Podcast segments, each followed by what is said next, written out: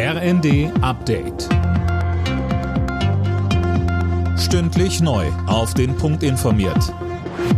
Ich bin Daniel Stuckenberg. Guten Abend. Bundespräsident Steinmeier hat bei seinem Besuch in der Ukraine gut eineinhalb Stunden in einem Schutzkeller verbracht. Zuvor war in einem Ort nordöstlich der Hauptstadt Kiew der Sirenenalarm losgegangen.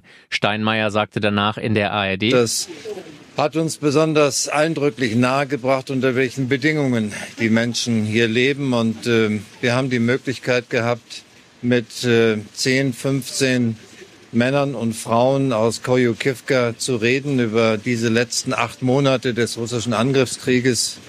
Steinmeier war am Morgen in der Hauptstadt Kiew angekommen. Am Abend ist dort ein Treffen mit Präsident Zelensky geplant.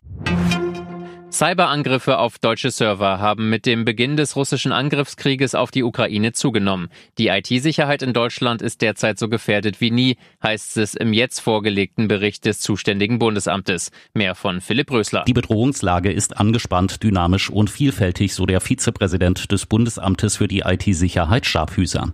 Das liege an der Zunahme der allgemeinen Cyberkriminalität, aber auch an Hackerkampagnen. Als Beispiel nannte er den Ausfall der Fernwartung von Windkraftanlagen Anlagen in Deutschland im Frühjahr. Eine gezielte und koordinierte Attacke auf deutsche Ziele habe es bisher aber nicht gegeben, sagte BSI-Vize Scharfhüser weiter.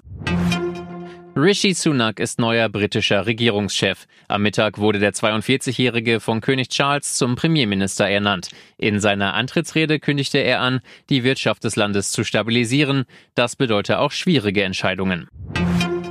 Bis zu 30 Gramm straffrei und ein staatliches Monopol beim Verkauf von Cannabis, so steht es laut Rheinischer Post in einem Eckpunktepapier von Gesundheitsminister Lauterbach. Das Bundeskabinett soll sich morgen damit befassen, heißt es weiter.